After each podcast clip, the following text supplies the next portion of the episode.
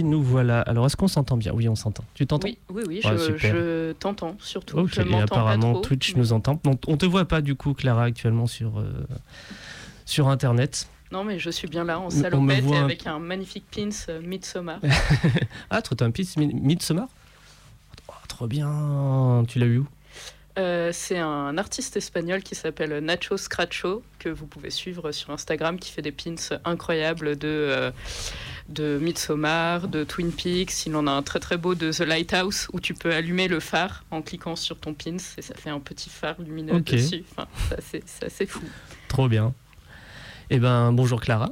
Bonjour Julien. Comment vas-tu? Ça va, ça va. euh, avec le soleil, pour parler d'un film pas très solaire. Non, du tout, effectivement, euh, puisque nous sommes donc sur les 25e congrès de futurologie, émission de science-fiction présentée par l'équipe de programmation du festival Les Intergalactiques.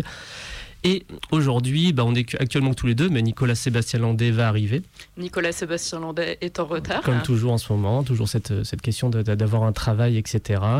Et Anne Canoville, qui devait être avec nous aujourd'hui, euh, donc n'est pas avec nous parce qu'elle est malade, mais je l'ai eu longuement au téléphone euh, aujourd'hui. Elle m'a dit qu'elle était très déçue de ne pas pouvoir être présente et de pouvoir parler de ce film qu'elle avait sélectionné. Mais voilà, donc elle pense fort à nous. Eh ben, on pense fort à elle, on lui fait des bisous et on espère qu'elle prendra au moins plaisir à écouter l'émission à défaut de pouvoir y participer. Oui, ça se trouve, elle était, était sur Twitch, elle n'était pas la semaine dernière aussi, mais parce que le sujet ne l'intéressait pas, et euh, ce coup-ci. Et elle était sur Twitch, donc c'était rigolo, elle, elle rajoutait des petits trucs, mais en étant tranquillement posée chez elle avec son chat et son café, quoi. Ah ben merveilleux, mais alors du coup, moi c'est ma première avec Twitch qui fonctionne de manière optimale, il me semble. C'est un, ouais, il y a encore, y a, sur les transitions entre le son qu'on envoie, le son qu'on reçoit, etc. c'est- Parfois, ça demande juste, c'est pas très, très souple, on va dire. Ouais. Mais ça fonctionne là, le son, le son, euh, le son normalement est, est correct. En tout cas, et ça nous fait pas des grosses voix comme si on a fumé 10 paquets de clopes Ah c'est pas mal. ou c'est pas saturé normalement. Enfin, il y a donc des gens sur Twitch qui suivent ça et qui Et peuvent qui peuvent faire- interagir. Et oui, ils peuvent. Ah merveilleux. oui, oui, bah là, on a le chat au cas où, etc., qui est dispo pour. euh, Belle émission participative. Oui, c'est ça. On a, on, a, on a fait évoluer Radio Canu euh, vers, vers des, vers des euh, hauteurs technologiques inattendues. Incroyable. Et donc, euh, nous allons parler aujourd'hui de l'œuf de l'ange de Mamoru, Mamoru Oshii, pardon. Oui, oui, oui, tout à fait. Euh, alors, on va parler aussi euh, de manière plus large de Mamoru Oshii parce que l'œuf de l'ange est une œuvre, comme vous allez le comprendre, qui est un peu difficile à aborder. Mais je pense que euh, si on l'aborde de toute l'œuvre de Oshii, de son style, de ses inspirations et, et de ses obsessions aussi, ça, ça vous permettrait de, de mieux rentrer dans ce qu'est l'œuf de l'ange parce que c'est finalement pas tant un film euh, qu'une parabole euh, mythique, euh, qu'un poème à ciel ouvert. Enfin, c'est une œuvre assez, assez ovni dans le cinéma d'animation japonais et même dans le cinéma d'animation tout court. Oui, c'est faut, faut, faut être prévenu quand même quand on attaque ce film. Moi, je l'avais jamais vu du coup avant, donc je l'ai regardé hier soir pour l'émission parce que je suis studieux comme, comme garçon. Et euh, je me suis dit bon, j'avais déjà vu deux trois visuels parce qu'il fallait préparer la com, etc. Un petit peu le pitch. Et, euh, et comme je te disais avant la- avant l'émission, juste hier j'ai bossé chez moi toute la journée. On s'est beau être dimanche, je travaille sur le site web du festival. Il y a beaucoup de travail et euh, j'étais vraiment crevé quand je l'ai attaqué, si bien que j'ai, ça a été un peu dur de, de tenir parce qu'il a donc un rythme assez particulier ce film. Oui, oui, oui, bah ça on parlera euh, du rythme de manière globale dans la filmographie de, de Hoshi, Mhm. parce que c'est en effet quelque chose d'un peu, euh, d'un peu particulier par Mhm. rapport à d'autres réalisateurs d'animation comme Takahata ou Miyazaki qui sont sur un rythme complètement différent. Mhm. Euh, mais en tout cas, je pense que oui, on peut poser euh, là en début d'émission un petit disclaimer. euh, si vous avez besoin de fraîcheur, de soleil, de printemps, de rire et de joie, passez votre chemin. Mais si vous êtes en pleine quête spirituelle, euh, vous êtes au bon endroit. Non mais c'est le problème de cette émission actuellement. on dit- ça chaque semaine maintenant. En gros, à chaque fois on passe des films. Il y avait The Wicker Man aussi, genre. Enfin, c'était, c'était, enfin, je on Oui, disait. il y a un côté bucolique. un peu. Ouais, bah, bah, disons que c'est oui, euh, mais euh, il y a une narration assez assez évidente dans The Wicker Man, hein, qui est un peu plus compliquée dans l'œuvre de l'ange. Oui. Et, euh, mais chaque fois, on passe des films tristes et complètement, on dit, ouais, bah, alors soyez en forme et de belle énergie pour le regarder, etc. Qu'on faudra qu'on choisisse un film un de ces jours qui, euh, un peu, un peu joyeux, comme, euh, je sais pas, ou parler de, de séries de qualité comme Cobra Kai, ça fait longtemps qu'on n'a pas parlé de Cobra Kai. tu lâches pas l'affaire sur Je- Cobra non, bah Kai. oui, en plus, je ça fait, je crois que ça fait deux émissions que j'ai pas fait à Black Cobra Kai, qui était un, un fil rouge blague. Tiens, voilà Nicolas Sébastien Landé qui rentre, euh, magnifique, à 17h10, parfait. Incroyable. Bonjour, Dis donc, Nicolas. euh, il a pas loupé son tramway. Bonjour. Quand vas-tu? Ça va et vous? Ouais, ça, Ça va. va, Écoute, ça on, va. on attaquait tranquillement l'émission. Écoute, on était en, en mode, comme le film, en mode posé, tu vois. on- Ouais, de quoi vous avez discuté de beau? Et ben de Cobra Kai jusqu'à maintenant. D'accord. J'ai toujours pas vu la saison 3. hein. Denis Brognard, comme on dit dans le métier. Ok. On se disait euh, notamment que les sujets euh, de l'émission pour l'instant sont pas euh, d'une fraîcheur et d'une Sont joie pas de très vivre joyeux. folle. En revanche, en revanche, l'incroyable Welcome to Primetime Beach a sorti une vidéo sur Rock Alien. Oui. Et là, pour le coup, euh, c'est très drôle, c'est très coloré, c'est très fou. euh, comme elle d'ailleurs. Donc, euh, donc je vous invite à aller voir ça euh, dès, dès que vous le pourrez. Moi j'ai vu déjà. Ouais. Merci Nicolas. T'as euh, déjà vu la vidéo ouais. T'as déjà vu le film Ah ouais. Ah, J'ai vu les deux, ah, mais le film il y a trop longtemps. Et je me suis rendu compte, j'ai pas noté sur Sens Critique. Euh, comme l'œuvre de l'ange d'ailleurs. Euh, non, mais j'ai pas vu encore la vidéo de Clémentine, donc de cinéma et politique, euh, qui est assez longue, mais qui me fera très plaisir aussi. Qui est sur le cinéma euh, un peu euh, à la Reagan, euh, je l'ai Reagan. euh, ouais. euh. Elle est cool. Elle est super bien, bien sûr, elle est géniale. Incroyable, Super. on fait l'actualité des youtubeurs. Bah ouais, c'est ça. Non, mais du d'un côté, ils sont un super. lyonnais et lyonnaise de, au demeurant, et, euh, et deux, c'est super bien, quoi. Oui. Moi, j'ai regardé Rocalian au plus vite, ouais. Ouais, Ah, ouais. bah. Oui, il est cool euh, le film. Ouais. Enfin, ouais, tu verras. Le film, je l'ai vu. Hein. Ah, tu as vu Ah oui, le film, j'ai pas Ouais. vu, j'ai pas vu la vidéo de Welcome to Prime Time Beach. Bah ouais, elle est bien. Ça m'a donné envie- du la, coup envie de le la revoir. vidéo est fidèle au film. Ok, bah parfait, ça donne envie. Et- Euh, Et ben, on peut attaquer du coup. euh, donc, en première partie, Mamoru Oshii, c'est ça, Clara? C'est ça, tout à fait. Nicolas, peut-être tu veux dire un mot vu que tu viens d'arriver. euh, Sur Mamoru Oshii? Oui, euh, ou sur l'œuf de l'ange, ou euh, une réflexion que tu voudrais euh, avoir avant qu'on lance. Non, non, bah, ce sera intéressant de parler du, sujet du film dans le détail et de, de tout ce qu'il peut aborder dans le fond. Après, j'ai vu que, que le designer euh, du, scénar, du storyboard et, et des personnages de, de l'œuvre de l'ange est aussi celui qui a fait. euh, comment il s'appelle? Attends, j'avais, j'avais noté son nom. C'est le Kara designer de Final Fantasy. Exactement, déjà. et ça, c'est, ouais, c'est Yu- Yoshitaka Amano. Tout à fait. Et de euh, Vampire Hunter D aussi. Et de Gatchaman. Voilà, donc euh, c'est pas rien. C'est c'est une belle collaboration du coup entre euh, cet homme et Mamoru Oshii qui, dont on va parler un peu Qui de était sa très, filmographie. qui était mais très qui- jeune à l'époque, du coup. Ouais, Oui. c'est son troisième long, j'ai vu. Et euh, moi, à part Pat Labor, euh, L'œuvre de l'ange et Ghost in the Shell 1 et 2, j'ai, je crois pas avoir. Ah si, j'ai vu les, ces films live parce que du coup, c'est pas quelqu'un qui a fait que de l'animation.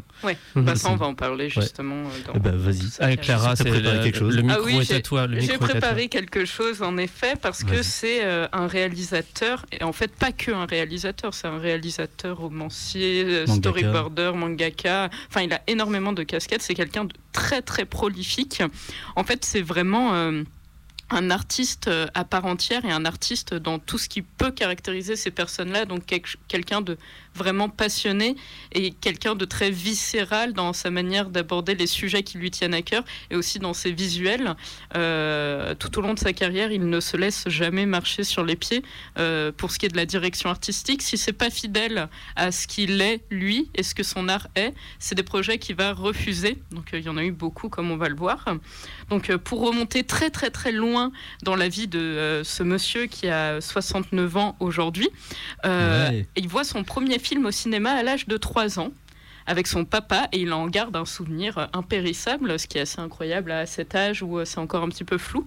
Et donc il est allé voir euh, The Island Earth, un film de 1955, film de science-fiction classique, on va dire, dans sa forme, dans ses designs. C'est vraiment quelque chose de typique de l'époque. Euh, et puis le premier manga qu'il va lire, c'est un manga qui euh, pique à son grand frère et qui s'appelle Iron Man 28 ou encore Gigantor. Je crois que je préfère euh, ce titre. Donc c'est quelqu'un qui est euh, dès son plus jeune âge bercé dans la science-fiction.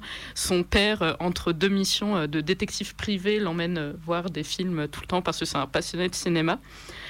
Et du coup, à l'âge de 17 ans, ça y est, la décision est prise. il veut faire du cinéma. Donc il commence à filmer avec une caméra 8 mm et puis il envoie le film au labo pour le développer et en fait le film est complètement noir parce qu'il n'a pas su se servir correctement de la caméra. Donc il arrête le 8 mm, c'est un échec cuisant. Et puis il passe au 16 mm cette fois-ci. Euh, et euh, c'est très drôle parce qu'il avait donc une très euh, grosse caméra, très lourde, qui était utilisée notamment par l'armée. En fait, c'est un modèle assez particulier, assez incassable mais très peu maniable, qui l'emmenait partout avec lui. Et puis il faisait des films un peu, il faisait participer les gens. Sauf qu'en fait, il n'avait pas l'argent pour acheter le, le, film, la matière, quoi, la pellicule. Donc la caméra était vide et il faisait semblant, avec sa 16 mm, de euh, tourner des films. Euh, c'est ce qui est incroyable parce qu'il avait déjà le cinéma entre les doigts, il avait tout dans sa tête, enfin, il s'inventait tout avant même euh, qu'il y, ait un, un vrai rendu. et, et, et, du coup, il va vite se mettre à la réalisation. Mais d'abord, j'avais une petite anecdote mmh. qui a quand même du sens pour la suite de l'émission c'est que James Cameron a dit à, Mamoru Oshii qu'un film, euh, c'est euh, trois choses. C'est des personnages, c'est une histoire et c'est euh, comment ça s'implique dans le monde et que le personnage doit être charismatique, il doit donner envie aux spectateurs d'aller voir le film, que l'histoire doit être linéaire et impactante. Et du coup, Mamoru Oshii va décider tout au long de sa carrière de faire exactement le contraire de ce que James Cameron lui a dit. Merci James Cameron. Merci euh, Mamoru Oshii. Parce que j'étais en train de dire, ouais, je sais pas si c'est des grands conseils, mais. non, ouais, Un bon film, c'est trois choses une bonne histoire, une bonne histoire, une bonne histoire. Mais ta gueule Ta gueule, James. Bah, je pense qu'il a dû se dire la même chose, mm.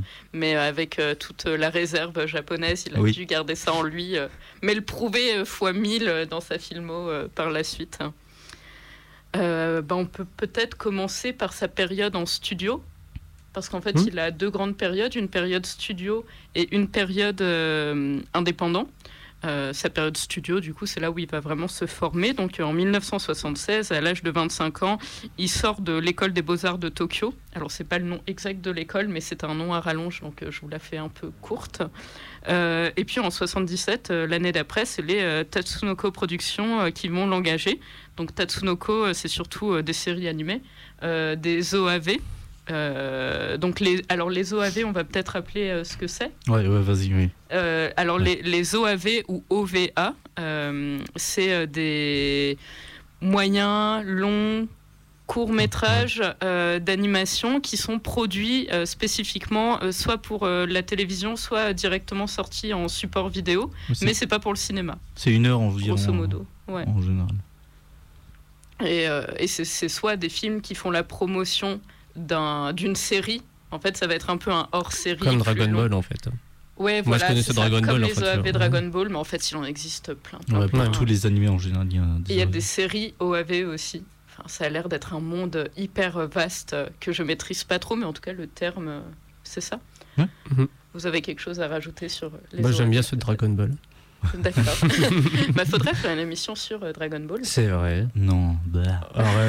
Moi, j'aime bien Dragon bah, Ball. c'est génial, Dragon Ball. Oui, c'est pas, pas, pas, ce qui se fait dernièrement, mais euh, Dragon Ball Z, Dragon Ball, c'est euh, c'est un, un, pan culturel énorme de, du monde. Ouais, ouais.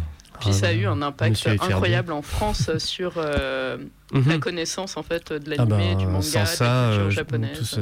toute cette vague manga de, de, la fin, du milieu des années 90, etc. Où ils sortaient les VHS, enfin ils ont sorti Gun, ils ont sorti quand même quelques grands trucs quoi, Evangelion et compagnie. Et, la, et on est deuxième plus grands acheteurs de manga au monde, la France ce qui est pas rien. C'est à mon avis, c'est un peu grâce à ça, quoi. Ça a complètement euh, popularisé le truc et on a kiffé forcément quand on était gamin, quoi. Oui, ouais, ça doit probablement venir de, Dragon Ball, même si euh, Nicolas fait nom de la tête. Non, je fais pas nom de la tête. C'est pour ça. Et ça bien sûr, totalement. Oui, oui, on, sait bien ça. Un fan de One Piece. Ouais, Ce qui est tellement bien. Euh, et de Berserk, qui, je ah, trouve, a une certaine influence dans ce film. Mais je sais pas si c'est ouf. direct ou pas. mais, en parler de ça. Mais je trouve qu'il y a un côté Berserk. C'est si vieux que ça, Berserk? Ah oui, c'est peut-être bah, inversement, parce que Berserk, il me semble que ça a commencé commencé en 88, si je ne dis pas de bêtises, et là c'est 85. Oui, c'est ça. Donc, c'est peut-être l'inverse. C'est ah sûrement l'inverse, mais en tout cas. Il est influencé par d'autres trucs en fait. Euh. Mais, euh, mais en tout cas, euh, l'œuvre du début me fait penser beaucoup à l'univers de Berserk et notamment à un certain objet qui ressemble quand même pas mal. Donc, ça, c'est peut-être un film qui a ah, son importance. Ce que tu veux dire. Ok. en plus de l'ambiance très sombre, etc. Ouais, ouais, ouais. C'est pas, c'est possible en tout cas. Ou en, ou en, tout cas, même si c'est pas le cas, on peut faire le rapport facilement, totalement. Euh...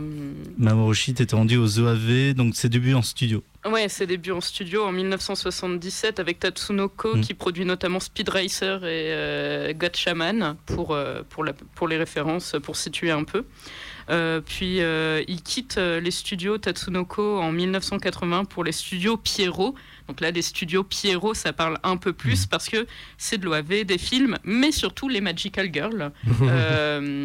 comme par exemple très récemment, enfin très récemment, non, récemment Tokyo Mew Mew ou euh, encore. Euh, un film sur Miu Miu qui va à Tokyo?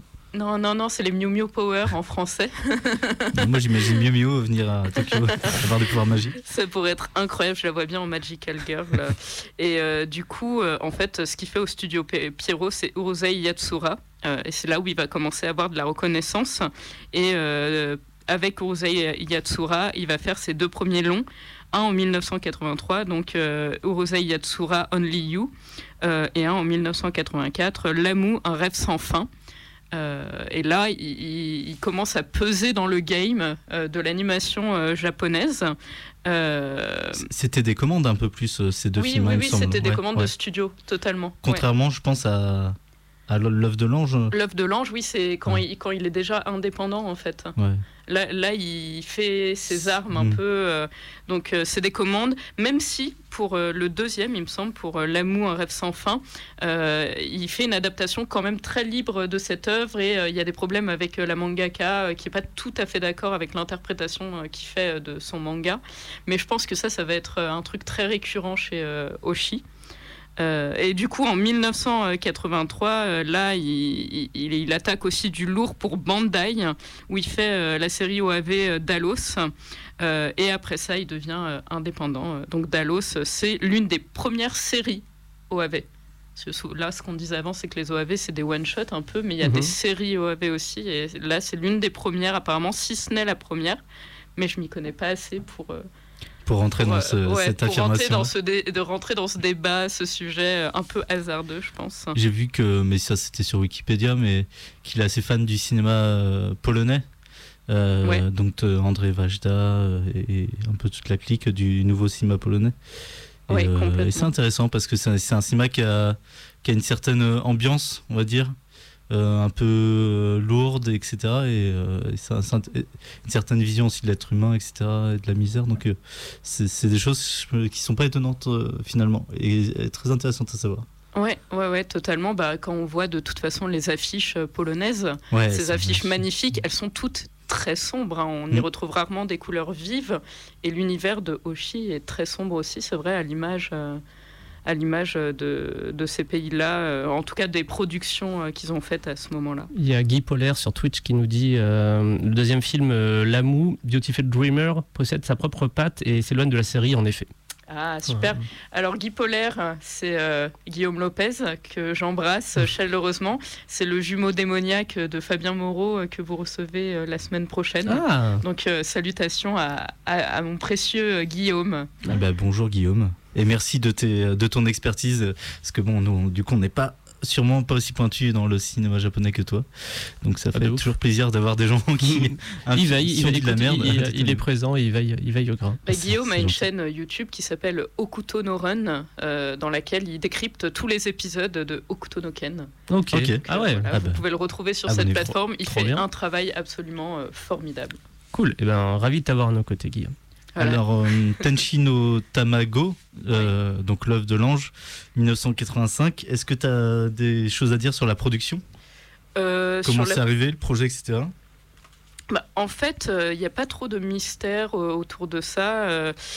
ça. résulte, mhm. voilà, toujours de la suite de la carrière de, de Mamoru Oshii, parce qu'il va avoir pas mal de projets avortés avec les studios Ghibli. Euh, il s'entend pas artistiquement avec Miyazaki et Takahata. Ils fondent quand même un peu les studios avec eux, mais euh, ils, sont vraiment euh, trop différents. Et je pense que c'est pour ça qu'il s'attaque à quelque chose qui a l'air de lui tenir énormément à cœur. C'est justement euh, l'œuvre de l'ange. Et l'œuvre de l'ange qui, qui a pu voir le jour, parce qu'on est en plein âge d'or du direct tout vidéo et euh, ça permettait la sortie euh, d'œuvres en fait euh, que les studios portaient pas et que les studios estimaient pas comme rentables quoi. donc malgré le peu de considération qu'on lui a apporté sur ce projet, il a quand même pu le mener à bien. voilà sur la production pure, ce que je pourrais dire en fait. Après, sur les collaborations, tu veux peut-être qu'on en dise plus. Tu citais tout à l'heure Yoshi Takahamano, donc, mm. qui, qui, va faire le, le design de l'œuvre de l'ange. Euh, et, qui, et que d'ailleurs, normalement, normalement, hein, on va retrouver sur un prochain projet de, euh, de, de, Mamoru Oshii, parce qu'il est en train de tourner euh, Chimera, qui est un manga de Yoshitaka Amano. D'accord. On n'a pas encore de date de, de, sortie. Et toi, tu as quelque chose à dire sur la production, Nicolas? Non, non, j'ai rien à dire sur la production. je l'ai pas j'ai pas regardé plus que ça le sujet. C'est moi, je suis un peu du genre, je regarde le film. bah, Non, si, si, j'ai regardé, je me suis renseigné. J'ai surtout un peu réfléchi euh, au sens du film, ce genre de choses. Toi. En tout cas, je me suis plus posé des questions là-dessus mhm. que, euh, que sur la production. Après, euh, c'est un, un, artiste très estimé, effectivement. Depuis depuis Ghost in the Shell oui, oui, oui, parce que c'est quand même c'est vrai que c'est c'est un, film qui a énormément marqué euh, bah, le monde entier, tous les fans d'animé. Euh, donc il a fait vraiment un monument. Euh, il a fait les pattes labor qui sont des monuments aussi au, Japon, il me semble. Ouais, ouais, Peut-être moins en France, mais, mais quand même. Si c'est connu en France, Pat Labor. C'est connu, ouais, Je pense que l'impact est, non, mais Ghost in the Shell, c'est un tel impact qu'il mm. y a eu l'adaptation en live américaine récente qui est très très mauvaise. Il y a Takeshi euh, Kitano. Mais ça s'est fait, euh, ça s'est fait en tout cas. Enfin, ça, ça, a eu des grosses répercussions sur les productions américaines, ce qui est assez incroyable. Euh, pour situer, Ghost in the Shell, c'est 10 ans après l'œuf de l'ange. Mm. Et c'est fou parce qu'en fait, en 10 ans, il évolue dans la technique, il évolue dans son dessin, enfin dans ce qu'il cherche, en tout cas dans le rendu visuel. Mais par contre, il reste euh, toujours sur euh, les mêmes questionnements un peu métaphysiques et nébuleux, euh, sur la même façon de procéder dans, dans le, cheminement de l'histoire. C'est hyper intéressant, je trouve. Même ouais, vision de je sais pas comment l'humanité au bord du gouffre un peu quelque chose comme ça ouais, ouais, un totalement. peu un truc assez sombre dans comme approche du futur. Moi, ce qui m'a marqué, on peut peut-être parler du film, c'est bah, le premier plan déjà euh, de cette main, parce que les mains, c'est quand même très difficile à faire, à dessiner et à animer. Alors du coup, je me suis demandé si c'était pas de la rotoscopie, tout simplement, parce que c'est un, un, plan qui est très bien réalisé dans le, dans le mouvement, etc. de la main. Voilà. Bah, apparemment, apparemment, pas de rotoscopie euh, pour, euh, pour l'œuvre de l'ange. Par contre, peut-être rotoscopie pour Avalon, un autre de ses projets en 2001 vu que c'est quelqu'un qui aime beaucoup expérimenter autour de l'image, qui, aime euh, utiliser de, toutes les nouvelles techniques à sa portée.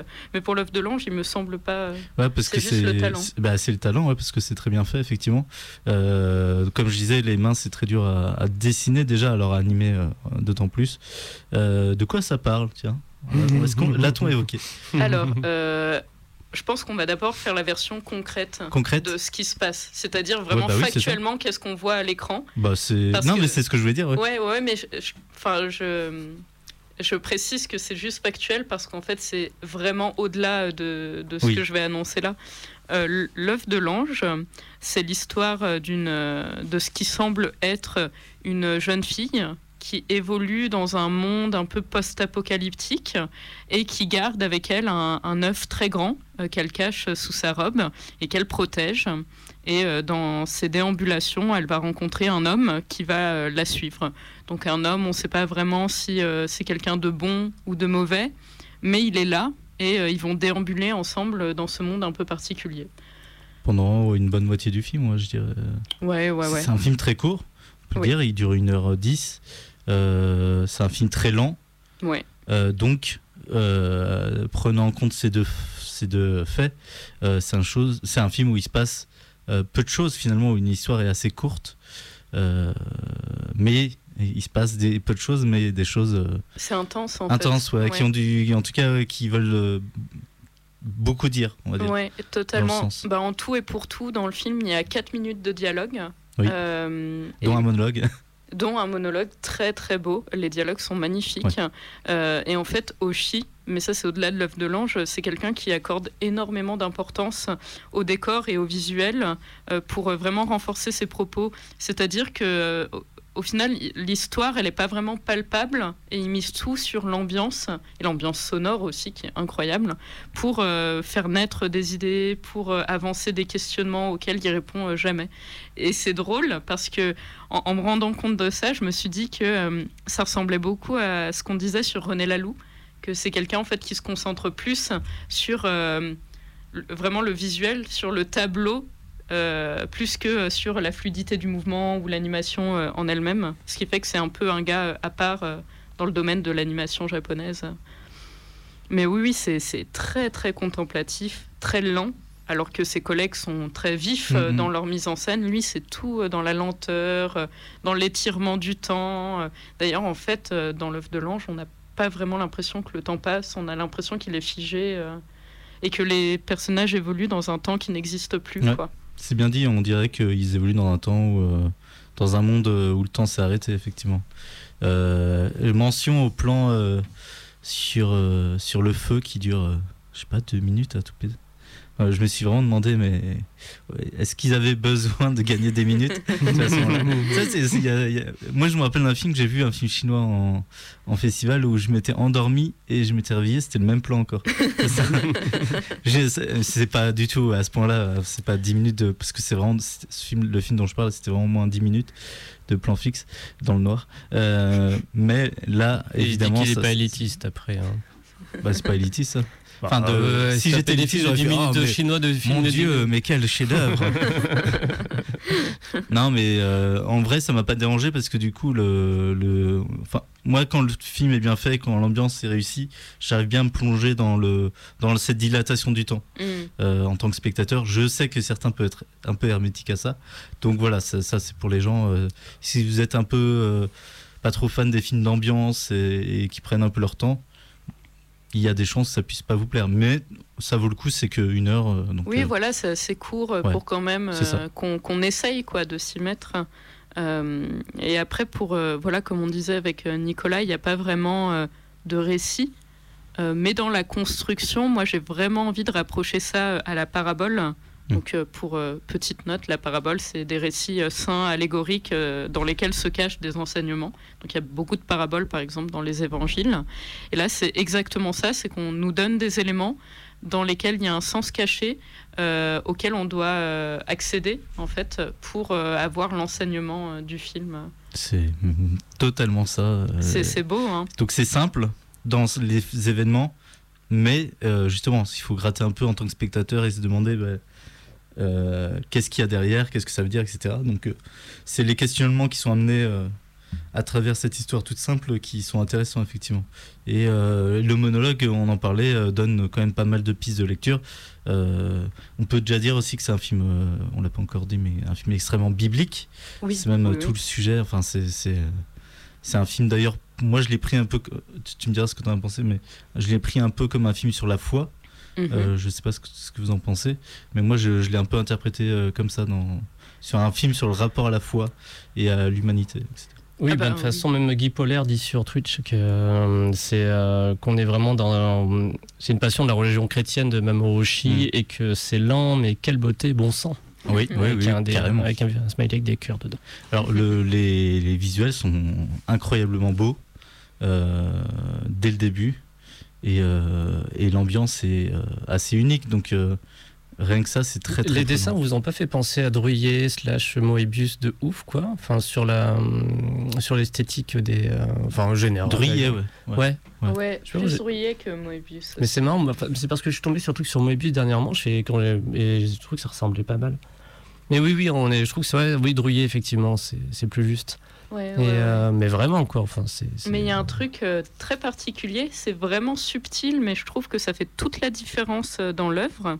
c'est que les cheveux donc de la Mm. jeune fille de sont pas sont pas dessinés comme il faudrait. En fait, si vous voulez, quand on dessine sur cellulo pour un film d'animation, on dessine à l'envers du cellulo et en fait, du coup, on dessine le dessin en inversé. Alors que là, les cheveux, eux, sont faits sur l'endroit du cellulo et ça leur donne quelque chose d'hyper détaché et flottant Mm. et enveloppant. On a plein de fois l'impression que la jeune fille va se faire avaler par ses cheveux. Enfin, il y, a- il y a quelque chose de très angélique. D'ailleurs, on se demande aussi euh, quel est le sens du ouais. titre. Est-ce que c'est est-ce que c'est elle l'ange. Est-ce que c'est autre chose qu'on va décrypter là euh Est-ce que, est-ce que ce qu'il y a dans l'œuf est l'ange? Est-ce que la fille est l'ange? Je crois qu'on se demande jamais si c'est l'homme l'ange. Euh, Moi, je me suis jamais demandé, en tout cas en tant que spectateur. Mm. Mais il y a un peu ce, ce- ce questionnement-là de qui est l'ange. Euh, comme tu disais, euh, je crois, euh, c'est une jeune fille qui, une enfant aux cheveux blancs. Tout le monde a les cheveux blancs, enfin ils sont que deux. L'homme et la jeune fille ont les cheveux blancs dedans. Ouais. Donc ça leur donne un, un côté un peu étrange. Et donc il y a plein de, en dehors de- du côté biblique, euh, pa- parabolique, euh, bah, il y a plein de, enfin de, ouais, de, de euh, signes, de métaphores euh, ultra, bah, pas très, pas toujours fines euh, de la, de la Bible. Donc euh, par exemple la jeune fille, euh, l'enfant tient l'œuf sous son vêtement au niveau du ventre. Donc il y a vraiment le, la Vierge en- enceinte Mhm. un peu comme. Enfin, moi, ça m'a vraiment évoqué voilà, la, la Vierge enceinte. Donc, Ouais, ouais, ouais, Vierge Marie. totalement. l'homme a les mains bandées. Ouais, Comme le Christ, ouais. Mm, mm, mm. Euh, je sais pas si ça repérait d'autres euh, signes. Ben, si, si, en, fait, j'ai fait un peu un espèce de, de quatuor, avec d'abord la Sainte Trinité, puis un autre élément qu'on n'a pas encore cité. Bah oui, Donc, euh, deux autres éléments qu'on n'a pas encore cités d'ailleurs. Donc, la fameuse Sainte Trinité, euh, il faut savoir que dans l'œuvre de l'ange, il y a l'apparition à deux reprises d'un espèce d'œil mécanique euh, solaire, euh, rouge, effrayant et immense, qui surgit des flots et qui surgit de la terre, et donc ça pourrait être le Père. Euh, le garçon serait donc le fils, avec ses mains bandées, et aussi il a une arme en forme de croix. Euh, Et donc cette espèce de croix qu'il porte, On sait pas si une arme d'ailleurs. Enfin, ouais, si. On va si, dire, si, ouais. si, c'est un fusil, euh, c'est clair. Enfin, on le voit assez clairement à un moment. Euh, et donc, le Saint-Esprit serait la jeune fille, et notamment la jeune fille et son rapport à l'eau, parce que c'est un, Oui. un film qui baigne en fait euh, dans, dans, dans le fluide. Il y a de l'eau de partout, tout le temps.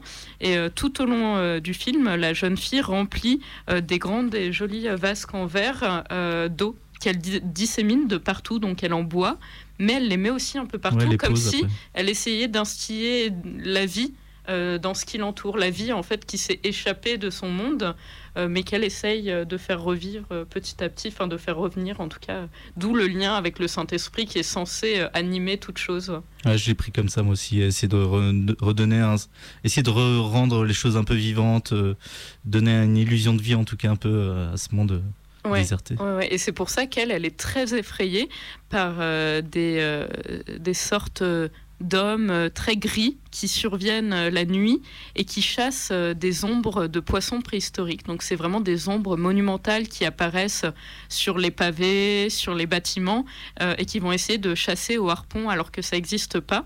Et là, je pense qu'on retrouve aussi la question de la foi parce que c'est peut-être ceux qui ont perdu la foi, qui ont perdu la foi mais qui ont tout perdu avec ça. Euh, tandis que elle, cette jeune fille, elle conserve la foi, donc elle continue d'être inclue euh, dans une forme de vie. Et euh, le jeune homme, lui, peut-être, en portant sa croix, il porterait la croix de la réalité, donc d'un monde sans foi, mais un monde qui voit avec clairvoyance. Et c'est pour ça qu'il est plus vivant que ceux qui, ne voient plus rien, en fait, qui sont aveugles. Guillaume dit que ce sont les entre guillemets les pêcheurs. Les pêcheurs, c'est vrai, c'est vrai. voilà. Totalement. On a ben voilà, enfin c'est vrai que dans, dans le- la religion euh, chrétienne, enfin catholique, on a beaucoup euh, la forme du poisson qui Mhm. revient tout le temps et des pêcheurs aussi. Donc pêcheur dans le sens euh, premier du terme, quelqu'un qui va à la pêche, mais pêcheur comme dit Guillaume, ceux qui ont pêché quoi. Il fait des jeux de mots, Mamoru Oshii, c'est un sacré déconneur, ça sort dans ce film de toute façon. hein, ça, ça, ça sent dans le c'est, film. c'est, la gouaille, c'est, on est là pour rigoler. Le- L'homme, euh, il est vraiment pour moi ouais, l'homme moderne, un peu euh, la représentation de l'homme euh, moderne, donc avec son arme, avec euh, sa curiosité euh, d'homme rationnel, de il faut casser l'œuf pour savoir ce qu'il y a dedans, ce qu'il lui dit un peu quand il voit l'œuf pour la première fois. Et la petite fille, elle a ce côté euh, conservation, bah, justement de. Enfin, pour moi, je l'ai pris un peu comme l'œuf représenterait la foi. En tout cas, il y a un truc un peu autour de ça. Mhm. Et, euh, et voilà, la, la jeune fille conserve cette chose, euh, n'a pas besoin de savoir ce qu'il y a dedans, fait preuve de patience euh, et de fidélité euh, envers euh, ce- cette œuf qu'elle protège. Et l'homme, lui, euh, donc il a, ouais, comme je disais, cette espèce de rationalité, de ce pragmatisme, et, euh, et cette envie de, de je l'ai, un peu aussi dans mon esprit rapproché à, à l'envie de, de modernité, donc l'envie de, de, de, de, de- ouais, de modernisme, donc euh, créer de nouvelles choses, aller plus loin, euh, dépasser Dieu, euh, avoir la réponse sur tout, euh, et donc euh, savoir ce qu'il y a dans l'œuf. Ouais, ouais, ouais, totalement. Mais cet axe relationnel entre la jeune fille et l'homme et dans euh, ce rapport à la réalité, qui ils n'ont pas du tout le même, c'est Mhm. c'est diamétralement opposé. Ça, euh, ça ressemble énormément à une pièce de théâtre de Tennessee Williams Mhm. que Mamoru Oshii euh, a lu, je pense, qui s'appelle La ménagerie de verre. Ah bah oui. Euh, parce que ça parle de cette rencontre des autres, de l'évolution d'un point de vue sur le monde grâce à l'autre qui intervient dans la vie. Euh, et c'est exactement euh, ce qui se passe euh, ici, en fait, dans cette relation-là. Mais du coup, alors, si l'œuf est vide, s'il n'y a rien dedans et s'il ne vient de nulle part, quelles sont les plumes qu'on voit un peu de partout dans le film? On, on a un rappel de la figure de l'oiseau euh, de manière assez récurrente et euh, ce qui ramènerait peut-être euh, à l'arche de Noé, au mythe de l'arche de Noé, parce que on a l'eau qui est là de partout, tout le temps. Donc, euh, cette jeune fille qui essaye de sauver les choses comme elle peut euh, de cette submersion euh, du monde. Et puis le fameux oiseau. Et en fait, je pense que ça amène à se poser la question de qu'est-ce qui se serait passé si la colombe était jamais revenue jusqu'à l'arche de Noé? Si l'oiseau, en fait, était cet oiseau immense fossilisé dans la ville, qu'en fait, c'est ça qui est jamais revenu, quoi. Ouais, tu, tu rapproches vraiment de. Un peu. euh, Est-ce que ça pourrait être une suite de, de l'Arche de Noé, mais une suite alternative, c'est ça? Ou une réinterprétation Ouais, ouais. carrément, ouais. euh, Qu'est-ce qui se serait passé si, en fait, si en fait euh, il n'existait plus que cette arche-là? Et d'ailleurs, euh, alors, en sachant que ce qu'on vous dit, quand on vous dit que ça se passe à la fin, c'est pas du spoil parce que vu que l'histoire est pas construite Mm. sur le suspense, c'est pas des éléments qui vont vous gâcher le film. Mais donc à la fin du film, en fait, on se rend compte qu'on est sur un lopin de terre qui est isolé dans l'immensité de l'espace. Et c'est pour ça qu'on peut rapprocher ça à l'Arche de Noé. Et aussi au plan euh, de fin de Solaris, de Tarkovsky, que Ah, Mamoru Oshii admire grandement. Et donc à la fin de Solaris, euh, ça je peux le dire ou pas, tu penses? Bon, euh, Ouais. moi je l'ai vu, mais après c'est pour les gens. à la fin de Solaris, bouchez-vous les oreilles pendant 10-15 secondes si vous l'avez pas vu. Euh, on voit euh, la caméra qui s'éloigne de la maison. En fait, la maison, on voit qu'elle est sur une île et l'île est perdue au milieu de l'océan. Mhm. Et c'est exactement le plan qu'on a dans l'œuf de l'ange, quoi. Très lent plan, très Oui. beau plan aussi, Oui. pour le coup. Parce que moi, je- moi, ça marche de ouf sur moi, ce genre de plan. euh, Parce qu'il a du sens et qu'il rend. ouais, il est vraiment très beau. Euh, effectivement, il y a- de toute façon, l'Arche de Noé, euh, c'est le centre un peu l'histoire. euh, c'est le centre du monologue, euh, avec de très belles réflexions à la fin. euh, si l'oiseau n'existait pas, Mhm. avec ce personnage qui se demande si lui n'existait pas, etc. Comment tu le prends un peu, toi Bah, on peut peut-être le citer. Là, j'ai écrit Ouais, quelques lignes, pas le monologue complet, mais donc c'est peut-être n'était-ce qu'un songe, peut-être que toi, moi, les poissons n'existons que dans les souvenirs de quelqu'un qui est parti. Peut-être que nul n'existe réellement et qu'il n'y a que la pluie dehors. Peut-être que l'oiseau n'a jamais existé. Et euh, moi, je trouve que ça amène à se demander si en fait euh, tout n'existe pas que dans la tête de la jeune fille euh, que quand l'œuf se brise, du coup, elle perd pied avec toute sa réalité et elle meurt en quelque sorte, en tout cas de manière symbolique. Et c'est pour ça qu'après, on se rend compte de la réalité du monde dans lequel ils sont, une terre désolée au milieu de nulle part. Elle meurt et elle fait renaître des œufs aussi en tombant dans l'eau. Elle se sacrifie en fait, ouais. peut-être. Ces, Mm. ces bulles font renaître, chacune de ces bulles fait renaître un œuf, donc de son dernier souffle dans l'eau. Euh, très belle scène d'ailleurs, Ouais. euh, où elle vient et rejoint les statues. Un peu de.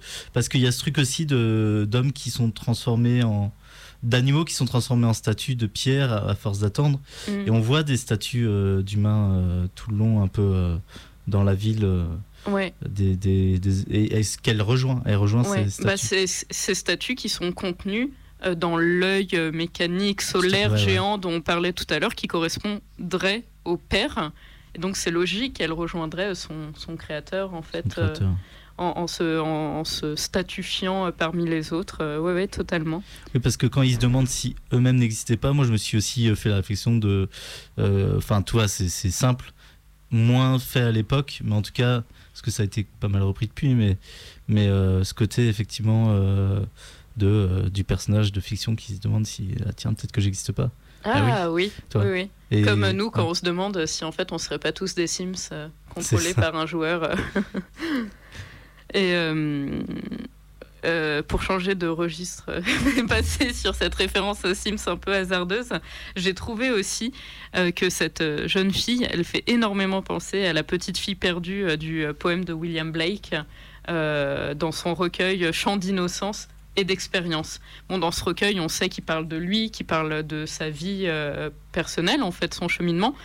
Mais en fait, c'est exactement ce dont parle le film aussi, l'œuvre de l'ange. L'innocence avec cette jeune fille, l'expérience avec ce jeune homme et comment l'un et l'autre vont se faire évoluer euh, tout au long du film. Comment euh, et ce, qui est, ce qui est intéressant effectivement, c'est aussi c'est que il n'y a pas de méchant ni de gentil. Ouais. Euh, on comprend les deux personnages et ouais, cette l'inectu ah, je même pas dire L'inéluctable. L'iné- ah, je suis trop Inéluctable. Inéluctabilité, tête. voilà, l'inéluctabilité euh, de euh, Fracas qui, est, qui arrive, euh, qui, qui devait arriver presque. Enfin, je pense qu'on le sent pas mal euh, Ouais. arriver. euh, on sent que, alors je pense pas qu'il ait brisé l'œuf, mais euh, et on voit pas ce qu'il y a dans l'œuf d'ailleurs euh, finalement. Mais en fait, peut-être qu'il n'y Qui a rien vide, ouais. dans l'œuf. Que, et c'est en ça qu'elle croit, c'est en, en ce qu'elle euh, ce qu'elle invente. C'est un peu le chat de Schrödinger, quoi. Mm, mm. Tu sais pas s'il est encore dedans, tu sais pas s'il a déjà été dedans, tu sais pas s'il a envie ou pas, mais tant que tu l'as pas ouvert, tu peux croire en ce que tu veux. Regardez OVNI pour euh, l'explication du chat de Schrödinger. Euh, Il y a une belle explication. Euh, effectivement, et, et ce qui est aussi intéressant, il y a plein de couches de choses qui se superposent en fait dans ce film. Euh, donc comme on dit, il y a une histoire très simple, mais il y a plein de petites choses qui se qui s'empilent effectivement dans- de sens et de voix possibles. En tout cas, il y a aussi le fait qu'elle lui montre le squelette d'homme-oiseau. Ouais. Euh, et ça, ça appelle aussi à se dire que, ça, que dans l'œuf, il y a un- le futur euh, nou- nouvel homme-oiseau. Enfin, en tout cas, euh, Oui, en plus, on voit souvent euh, des, des images d'oisillons un peu étranges ça dans, leur dans, œuf. dans un œuf. On le voit à la fin aussi, on le voit dès le début.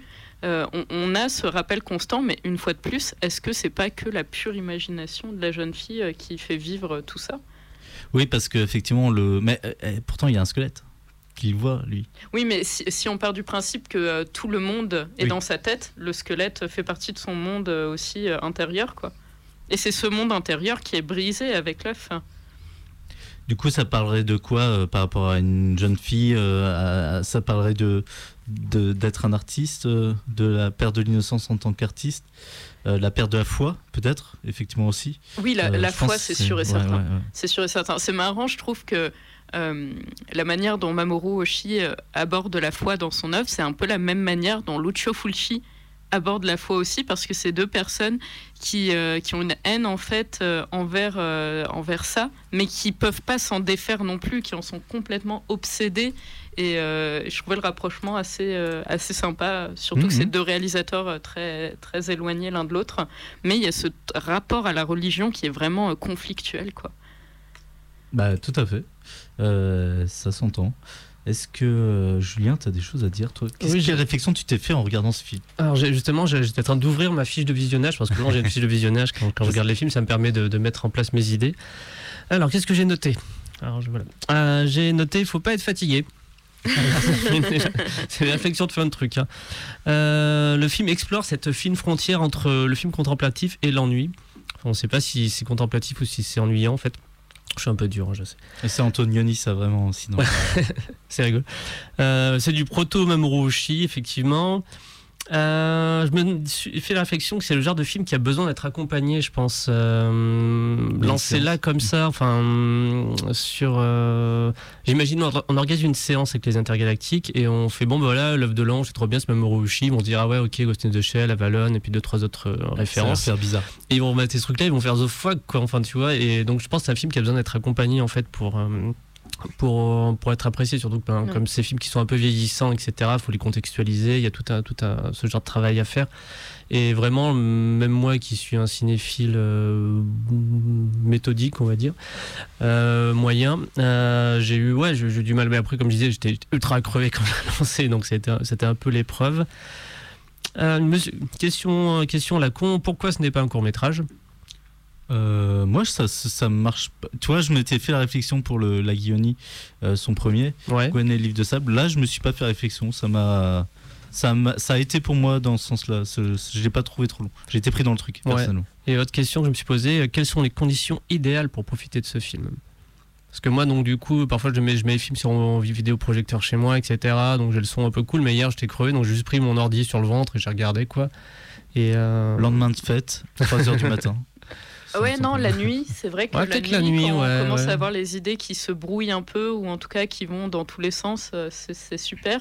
Et sinon, je pense qu'il faut le voir aussi quand on recherche du calme. Hmm. Quelque chose où hmm. on se pose, on regarde, et c'est très calme, c'est très lent. Euh, si on se laisse bien porter, on est absorbé dans une ambiance euh, presque méditative. un, calme, un jour de pluie. Ok, c'était l'inverse de toute ma journée d'hier, du coup. Un, film, un film de sur la foi assez lent. Euh, ça me fait penser euh, comme ça à Silence de Martin Scorsese, qui tranche avec pas mal de ses films euh, habituels, qui est très lent et qui est très dans la réflexion et, qui va beaucoup aller très loin dans la réflexion sur la foi d'une manière totalement différente de ce film-là qui est vraiment une parabole. voilà, au Mais si on veut s'en rapprocher un peu, je pense qu'en autre exemple, on pourrait dire Cœur de verre de Werner Herzog, parce qu'il y a cette question de la foi aussi dans un univers qu'on maîtrise pas du tout, avec un rythme très particulier. Euh, il y a quelque chose qui tient un peu du compte.